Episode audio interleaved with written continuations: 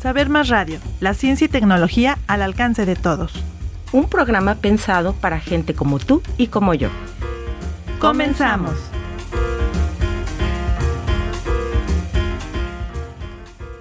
Hola, ¿qué tal amigos de Saber Más Radio y Saber Más Media? Es un gusto, como siempre, que estén con nosotros en Saber Más, revista de divulgación de la Universidad Michoacana de San Nicolás de Hidalgo. Hoy tenemos un tema de esos bien interesantes para los que tenemos la desgracia o la fortuna, como lo vean, de vivir en las ciudades. Eh, yo llegué a Morelia, soy de un pueblo aquí del estado de Michoacán y llegué a Morelia en 1978 a hacer la preparatoria. Y en esa época Morelia pues era un pueblote así decíamos nosotros. Era una ciudad muy pequeña, muy vivible, muy tranquila, y los límites eran clarísimos. Podíamos ir caminando a prácticamente cualquier lado de Morelia. Los que son de Morelia seguramente van a reconocer tres puentes, pues ese era el límite eh, de la ciudad, por un lado, hacia el, hacia el poniente, hacia el oriente, eh, ya salía uno, el acueducto, pues tenía una avenida muy bonita, la que ahora es acueducto, y a los alrededores había ya algunas colonias que empezaban a expandirse, pero realmente ir, por ejemplo, a las Américas, al centro comercial que estaban construyendo, era salir de la ciudad y pasar con un autobús hasta allá, ¿no? Y dejarnos. Si se le pasaba uno al autobús saliendo del cine, pues era caminar por las parcelas, ¿no? En el campo enorme. Eh, y lo mismo hacia el norte y hacia el sur, ¿no? Una ciudad muy pequeña. Y ahora eh, yo trabajo, mi, mi, centro de adscripción es la Facultad de Medicina Veterinaria rumbo al aeropuerto. Eh, tengo clases a las 8 de la mañana y, y, me tengo que ir antes de las 7 de la mañana para poder pasar y llegar a tiempo. Porque se hacen unas filas impresionantes y aunque la norma dice que los eh, fraccionadores deben de construir los accesos adecuados, pues aquí la norma no se cumplió y entonces la carretera es insuficiente para el volumen de vehículos. En fin, todos hemos vivido esa parte muy mala de la ciudad. Eh, y esa concepción de modernidad que luego le damos. Entonces, para hablar de esto y lo que la implicación que tiene en cuestiones ambientales, en cuestiones de paisaje, en todo esto, pues tenemos dos invitados de lujo. Está con nosotros la doctora Erna Marta López Granados. Ella es investigadora eh, del Instituto de Investigaciones en Ciencias de la Tierra de la Universidad Michoacana. Y a ver, déjenme buscarlo por aquí. Ay, perdón. Y está con nosotros también. Eh, y ahorita te voy a hacer una pregunta. Santiago Luján eh, Rueda, él es profesor de Administración Ambiental en la Universidad Tecnológica de Pereira, en Colombia. Y estás por acá de visita, de estancia, ¿qué haces acá con nosotros? Estoy justo ya terminando la maestría en Geociencias y Planificación de Territorio. aquí en el instituto también. oye, qué bien. Eh, bueno, pues bienvenidos los dos, gracias por aceptar y no, espero no haber dado un cuadro muy catastrófico, Erna. Este, mm, es que sí, la ciudad está creciendo mucho.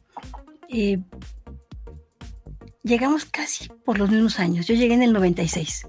En 1996 yo eh, llegué a la, ciudad de Morelia precisamente a hacer mi maestría aquí en la Universidad Michoacana. Y me acuerdo de lo que estás diciendo, de ese centro comercial que era tan pequeñito que el estacionamiento no se llenaba ¿no? Que era, que era bonito caminarlo y donde las familias iban el fin de semana a caminar y a comer helados, me acuerdo de eso. Eh, me, tocó esa ciudad, me tocó esa ciudad y, y me interesó estudiarla y en la tesis de maestría la hice con el doctor Gerardo Boco, precisamente en conocer cómo es que la ciudad estaba aumentando de tamaño. Y lo que encontramos que es un resultado que pues ya varios conocen, varias personas conocen, es que si crecía la población, cuando aumentaba la población de Morelia, la ciudad crecía. Entonces iba de acuerdo el crecimiento de la ciudad con su población, que es algo muy raro. Ya en esos años era algo raro que ocurriera en algunas ciudades de nuestro país. Y eso me lo comentó el doctor Emilio Duo, que ya falleció. Y él me decía, Ernest, que lo que tú tienes en Morelia es diferente a todo lo que ocurre. Pero después del año 2000 se fracturó. Este crecimiento se fracturó y entonces empezó se empezaron a construir más casas que habitantes. Entonces ahora tenemos un gran número de, de casas que están vendidas, ¿no? Porque eso me lo dijo el doctor Salvador García. Las casas están vendidas, pero estas casas están vacías. Están vacías, sí. Entonces es como eh, eh, las personas piensan que van a tener un mejor rendimiento al comprar una casa que en invertir su dinero en el banco. Pero esas casas pueden estar décadas vacías.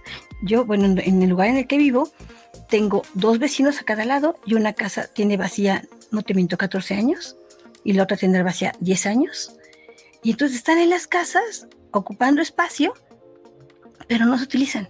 Y son casas grandes y, y, estas personas me dicen es que yo sí tengo a mis hijos y mis hijos este, eh, saben que pueden vivir en la casa, pero no quieren vivir aquí porque les gusta vivir en el centro. Entonces las casas no están ocupadas y eso da pie a que sean utilizadas para otros fines para los que no fueron creadas. Entonces muchas veces ahí podemos tener a la delincuencia organizada, ¿no? Pueden ser casas de seguridad. Este, yo lo acostumbro y abuso sin tener vecinos, la verdad. Pero este, me he enfrentado a otro tipo, otro tipo de problemas. Pero la ciudad ha crecido más allá que los habitantes. Y eso no lo debemos de permitir. Claro. A ver, eh, Santiago, pues México es muy parecido a Colombia en el sentido que somos un país arrugado, ¿no? Es decir, tenemos colinas, montañas y pocos valles que deberían ser preferentemente para la agricultura, para producir el alimento que necesitamos. Entonces, las ciudades mexicanas en realidad no tienen mucho espacio para donde crecer y entonces podemos asomarnos y ver que están sobre los cerros, mm, en los lugares donde es muy caro llevar los servicios, ¿no? Recuerdo una novela de, un colombiano que se llama Angosta y yo pensaba mucho en estas ciudades mexicanas colgadas de los cerros y hasta el fondo de cañadas, ¿no? Sí, donde todo es complicado. Entonces, ¿qué, qué, qué le podemos decir a la gente? ¿Por, ¿Por, qué no son los lugares ideales? Sin embargo, aquí vivimos, pues ese es el asunto, ¿no? Pues nosotros tenemos una condena de alguna manera en Latinoamérica y es que tenemos, nuestros suelos son, son muy ricos de muchas maneras, eh, de biodiversidad, agua, por supuesto, los paisajes, variabilidad climática, en fin, tenemos muchos factores que ha hecho que a lo largo de la historia la gente decida sentarse donde pues, estamos. Yo soy de una ciudad que se llama Manizales, en Colombia, y es una, una ciudad que la ha modelado el desastre, los deslizamientos, las inundaciones, los incendios. Sin embargo, es una ciudad que a través de los años, en vez de perecer, cada vez se fortalece más. Entonces, pasa lo, lo, lo, que, lo que usted me dice. Ahora, llego a México, eh, a Morelia, y pues siempre pasa eso de que uno compara las ciudades, las compara. Y a mí, pues, por venir de Manizales, digo, no, Morelia sí tiene por dónde crecer. Pero nos damos cuenta que eh, hay 12 fallas geológicas donde está la ciudad. Justo se hace, eh, el crecimiento se da en los valles de dos ríos, del río Chiquito y del río Grande, pues, que es pura inundación. Y que primero eh, era un sitio que se puso donde se puso porque estaba cerca de todos los suelos agrícolas, pero ahora toda la ciudad está puesta en esos suelos agrícolas. Entonces, ¿dónde está la comida? ¿De dónde va a conseguir toda la ciudad? Pues la comida. Em, el estar cerca de las fuentes que nos propicia la vida condenó también a que nos condenó a nosotros que en nuestro crecimiento natural como ciudad, porque las ciudades crecen, eh, eh, se perdieran estos espacios que en un principio hicieron que nosotros nos acercáramos ahí. Entonces es como un efecto boomerang al que nos vamos condenando nosotros a la hora de habitar en los espacios. Eso es lo que yo, yo hacer esta pregunta un poco con jiribilla, decimos en México, con un doble propósito. Es decir, en un inicio era probable que esta ciudad estaba donde debía estar, por esas condiciones que tú comentas. Totalmente pero con el crecimiento, pues crecimos tal vez a donde no debíamos crecer o no planificamos. Y yo creo que ese es un problema en todo el mundo, no solamente en, nuestra ciudad o, o en nuestro país. Si las ciudades han ido creciendo pues a donde se puede, a donde hay espacio, incluso aquellas que están muy restringidas como la cuenca de la Ciudad de México, pues o sea, los cerros y darle la vuelta a los cerros. es, impresionante verla desde, desde el avión, ¿no? Como el, el espacio que ya logró invadir. Ahora, no sé, estamos casi por terminar nuestro primer corte, pero ¿podríamos hacer algo? Es decir, este crecimiento es inevitable, no se puede detener o no se puede reorganizar. A ver, la ciudad de Morelia está, está en zonas de peligro.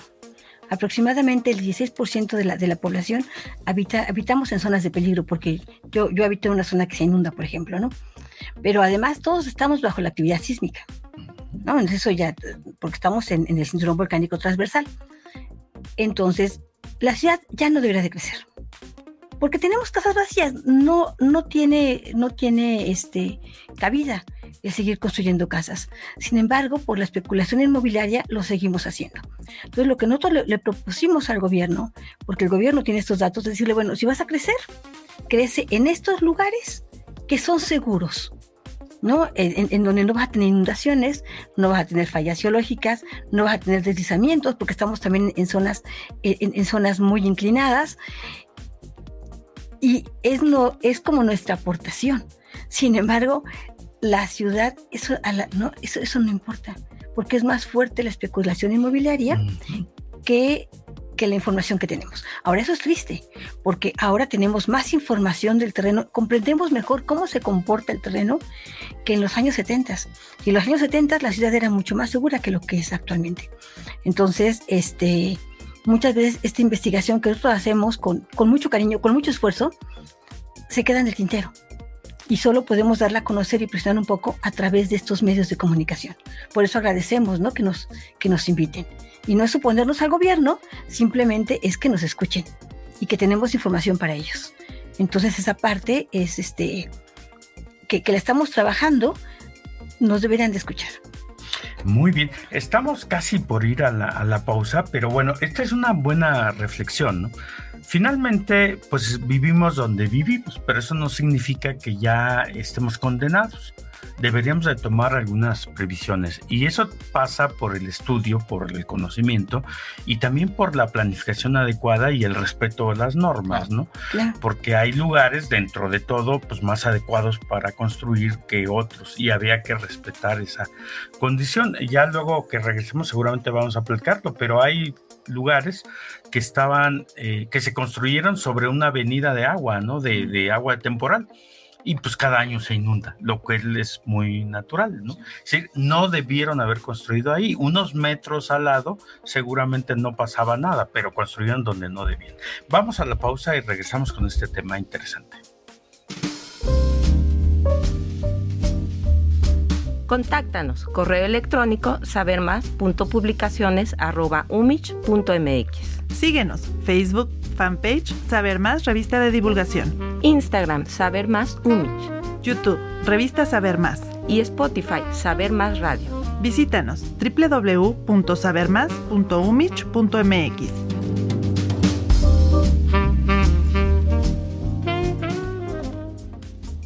Muy bien amigos de Saber Más Radio y Saber Más Media, qué bueno que se quedaron con nosotros. Estamos hablando de un tema de, de ciencia ficción pero que por desgracia es muy real. ¿Quién iba a pensar cuando yo llegué aquí a Morelia que una ciudad, y no quiero ser nostálgico y decir era mejor, tenía varios problemas, pero que nuestra relación iba a ser una relación de peligro con la ciudad en la que vivimos? Es decir, nadie de nosotros creo había imaginado, y los que debieron imaginarlo, que era su obligación, no lo hicieron es decir, no tomaron las previsiones adecuadas en su momento, autorizaron cosas que no debían en su momento, por la razón que sea, y ahora tenemos una, una ciudad con muchos problemas, como creo que todas las ciudades de, América Latina ¿no? les está pasando, ¿no? por situaciones muy parecidas, por cierto. Eh, entonces, yo decía antes de terminar el corte anterior, bueno, eh, la verdad estamos condenados o deberíamos poder hacer algo, ¿no? de entrada, ¿dónde estamos viviendo? Ah, ese es algo, no quiero asustar al auditorio, pero, pero en una ciudad que tiene peligros, pues es importante que sepamos dónde vivimos para identificar esos riesgos y por moderarlos o saber qué hacer en caso de que se presenten. Hemos hablado de inundaciones, hemos hablado de sismos, hemos hablado de fallas, eh, geológicas. ¿Qué más tenemos? No sé, ¿qué, más se te ocurre? Bueno, por ejemplo, donde vivo yo, que son las laderas del volcán Quinceo y las setillas, cada vez que hay un aguacero fuerte, las venidas torrenciales son agresivas. Deslizamientos. Se llevan personas. O sea, las carreteras, eh, hay, hay, un par de carreteras por el estadio de calles que son rectas de 400, 500 metros desde la parte más alta y entonces la fuerza, el agua acumula muchísima fuerza y se lleva gente, pues lleva carros. Autos. Y entonces, eh, y son cosas pues que, que, se pueden prever. O sea, hay unos riesgos, eh, hay unas amenazas que son por ejemplo las fallas que ya están ahí y se pueden activar, y se han activado, pues ya están. Pero también al momento de crear la ciudad, de construirla, también se están creando nuevos peligros, nuevas amenazas. Y entonces por eso se requiere como esa buena planificación. Y para eso, por ejemplo, está el Instituto de Investigaciones, para eso hay unas entidades encargadas pues, de, de, de eso en, la administración pública.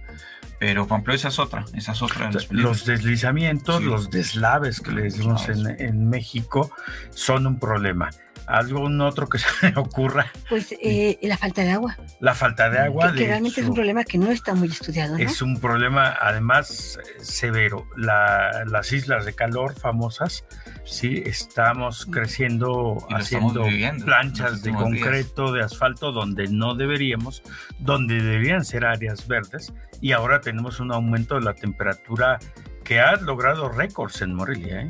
Pues sí, en todo el país. Sí, fíjate que, eh, bueno, pues, aquí hemos desarrollado diferentes tesis, porque estos son trabajos de, estudiantes. Y algo es pues, que me dicen que siempre lo comento, pero nosotros hacemos un trabajo en equipo. El día que estemos, o sea, estamos aquí presentes, pero traemos todo un, bagaje de, de, un equipo de trabajo con el que hemos sacado muchas investigaciones. Por ejemplo, hubo una investigación de, una, una estudiante que se llama Aurora Ramírez, en donde ella eh, trabajó con las áreas verdes urbanas. Entonces, mapeamos todos los parques que había en, la zona. Había algunos parques, ella era, era muy buena y había un momento en que yo decía, no es un terreno baldío. Me decía, no, es un parque. Entonces íbamos a campo y veíamos, y realmente era un parque, pero parecía un terreno baldío porque no tenía este, ninguna atención. Entonces, tenemos unas de la ciudad en donde no tenemos áreas verdes urbanas, no tenemos, ¿no? Entonces, eh, y donde hay una gran cantidad de niños. Entonces, ahí necesitaríamos, desde que se genera la colonia, pues que sí dejen una parte que sea para un área verde urbana. Nosotros era, era tan, es, es, tan poca el área verde urbana que tenemos en la ciudad que contábamos los camillones. ¿No? Los camellones que podíamos cartografiar, porque no todos pueden ser cartografiables, los cartografiábamos y al final, ¿no? del análisis que hizo ella, había camellones que estaban cortando para darle paso a la circulación, para darle paso a calles. Entonces, esa área iba disminuyendo. Donde tenemos grandes, los, los grandes parques que tenemos, o las grandes áreas verdes, son los campos de golf pero no toda la gente tiene acceso a los campos de golf. Entonces, igual, seguimos teniendo un problema en la ciudad y aunque sí, bueno, este, esos campos de golf pues también es, es, es un problema porque cuando se incorporan, incorporan una gran superficie. Tú la tienes que contabilizar ya como un fraccionamiento residencial, sí con muchas áreas verdes, pero que de golpe y porrazo está incorporando una gran cantidad de, un crecimiento importante a la ciudad. Entonces, eso, eso también lo, lo hemos trabajado. Y entonces, bueno, muchos de estos resultados se los hemos dado pues al presidente municipal de ahora, la verdad es que muy amablemente nos, nos recibió y trabajamos con él este, en, una sesión que también fue Santiago, ¿no? Fue también Elizabeth y que ellos se dieron cuenta cómo, cómo se establece la relación con el gobierno. Él fue muy amable, pero aún tenemos más información que dar y más información que proporcionar y simplemente podemos decir estas áreas geoestadísticas básicas que tiene la ciudad, que, que son áreas especiales que el INEGI va agrupando, decir, te faltan áreas verdes, tienes que poner aquí áreas verdes. Y para, para darle un, para elevar la calidad de vida de esas personas. Y las áreas verdes que no están bien este que, no están funcionando como áreas verdes pues revitalizarlas. Y ahí pienso que la universidad también puede hacer un, empeño porque tenemos por ejemplo la carrera de ingeniería ambiental en donde los estudiantes quieren hacer cosas y podemos agarrar yo les decía miren muchachos por generación vamos a un área verde y nosotros la la la habilitamos para la población que está ahí y ponemos que son ustedes los que están haciendo. Y comenzamos a hacerlo aquí con un camellón aquí afuera de la universidad. Lo sembramos y al mes llegaron y cortaron todos los árboles que habíamos sembrado. Entonces, no, o sea, fue mucho esfuerzo de los alumnos porque estos árboles nosotros los obtuvimos, los sacamos de un lugar donde había mucho, mucho crecimiento de arbolitos, ellos los sembraron y de repente se perdieron. Yo, este, necesitamos poner, ellos pusieron rocas, que dibujaron ellos para que vieran que estábamos reforestando y aún así llegaron, ¿no? Este, y cortaron, cuando cortaban el césped, ¡pum! se los llevaron y fue muy triste, ¿no? Ver ese trabajo que fue, que fueron muchas horas que le dedicamos a eso, que no estaba. Entonces, sí pienso que ahí sí me faltó a mí hacer comunicación con el gobierno y decir, queremos reforestar esta parte, por favor, cuidémosla respétenla y díganle a los cortadores de pasto que no hagan eso pero este, pienso que, que sí lo necesitamos. Pasaban los vecinos, nos felicitaban, felicitaban a los estudiantes y fue algo muy bonito. Entonces, no, no, no solamente es la investigación, sino que podemos llegar más allá ¿no? de lo que estamos nosotros este, procurando. Sí, claro. Entonces, tenemos esa relación complicada con la ciudad, con las ciudades, ¿sí?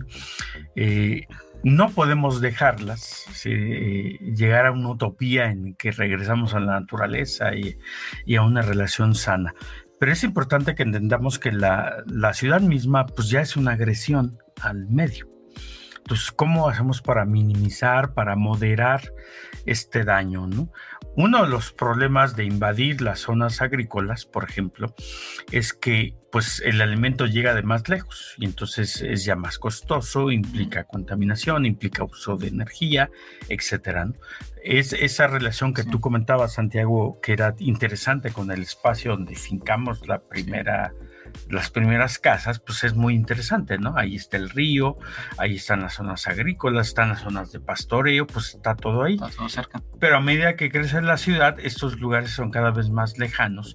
Incluso eh, puede llegar el punto en que la ciudad sea totalmente insostenible y dependa por completo de que les llegue lo que le llega de otro lugar. Sí. Eh, ahora, tenemos el fenómeno del cambio climático encima que va a implicar eh, cambio de vocaciones agrícolas, cambio de regímenes climáticos, todo eso. Entonces la ciudad se enfrenta a una situación pues muy difícil. Entonces, ¿qué, qué, qué hacemos? A ver, decía yo, como ciudadanos, pues primero saber dónde vivimos. Entonces, habría un mapa de riesgo, por ejemplo, algo que nos dijera, a ver, aquí no compres, ya que los constructores como que las normas no les, eh, no las saben leer, vamos a decir, y las autoridades les da flojera leerlas, pues nosotros como compradores tenemos ahí un punto importante. Si a mí me dicen, mire, esta zona de aquí se inunda, bueno, pues entonces tomo la decisión de no comprar ahí. Claro. O sea, hay, hay este tipo de estudios que podrían ser insumos para los ciudadanos. Sí, pues efectivamente Ahora se tienen que estar actualizando, pero, pero ahí están las, las de riesgos de la cuenca de. Eh, están zonificadas todo lo que son las, las problemáticas eh, estructurales, eh, geológicas en, la ciudad de Morelia y en gran parte de la cuenca. Digamos que esa información existe, pero yo ahí le apunto, aparte de, de que haya un esfuerzo individual de la toma de decisiones de dónde vivo, dónde no vivo, también que es necesario trascender el esfuerzo colectivo. Por ejemplo, una ciudad que no ha crecido con el mismo ritmo que ha crecido otras partes, eh, una parte de la ciudad que no ha crecido con el mismo ritmo que ha crecido en otras partes es hacia, por ejemplo, el área de la Mincita, donde desde el año 60 hasta hoy siguen existiendo cultivos y siguen siendo de, la de propiedad de las mismas personas, de los viejos, de las viejas y así. Y de alguna manera se, ha protegido como esa área y, es un área que para la ciudad eh, se vuelve un pulmón que también está herido, que también hay una sobreexplotación, pero que resiste gracias a, la resistencia comunitaria, gracias a que la gente ha tenido una, una acción colectiva para superar estas dificultades de, de estos nuevos futuros que, que, estamos viviendo en este presente. Muy bien, eh, andamos casi terminando, a ver, querías decir Rápido, este, sí, en, el Instituto de Investigaciones ¿no? este, Ciencias de la Tierra, tenemos expertos en fallas. Ahorita la, doctora Gaby Gómez está terminando el estudio de fallas en la ciudad. Este, tenemos las zonas que se inundan, tenemos las zonas donde hay deslizamiento y esta información la proporcionamos. De hecho, en algún TX de la ciencia pusimos las fotos, digamos, ¿dónde vives? Y te decíamos qué peligros puedes tener cerca. Entonces, si se acercan a nosotros, con mucho gusto les podemos decir este, si la zona donde tienen pensado ustedes construir su casa o donde tienen pensado comprar es una zona segura por lo menos en términos ¿no? de, de, algún peligro natural. En otros, ¿no? en otros términos, la verdad es que no hemos hecho ese estudio, pero sería interesante, ¿no? En cuanto a la delincuencia, eso no lo hemos ahorita, bueno, pues me dan, me, dan ese, ese sería un buen estudio. Pero, pero en cuanto a peligros naturales, acérquense al instituto, estamos aquí en la Universidad, en, la Universidad Michoacana, en Ciudad Universitaria, y con mucho gusto podemos este, proporcionar esa, esa información. Y estamos ahorita, posiblemente colaboremos con el INPLAN en hacer el Atlas de Riesgos, pero estamos todavía en ¿no? En trámite. Muy bien, pues desafortunadamente el tema eh, da para, no, bueno, no desafortunadamente digo, se nos terminó el tiempo y el tema da para mucho. Entonces a mí me gustaría volverlos a invitar para que continuemos hablando de este tema porque es muy interesante. No es un intento de asustar a la gente que vive en Morelia, sino que esté consciente de dónde vive y cuál es su relación. Y por supuesto a las autoridades y quienes toman decisiones que estén aún más conscientes porque es su gran responsabilidad eliminar, moderar o definitivamente evitar este tipo de riesgos. Entonces, gracias por su asistencia y al público, pues síganos buscando porque vamos a continuar hablando de la ciudad y sus peligros. Hasta luego. Muchas gracias por la invitación.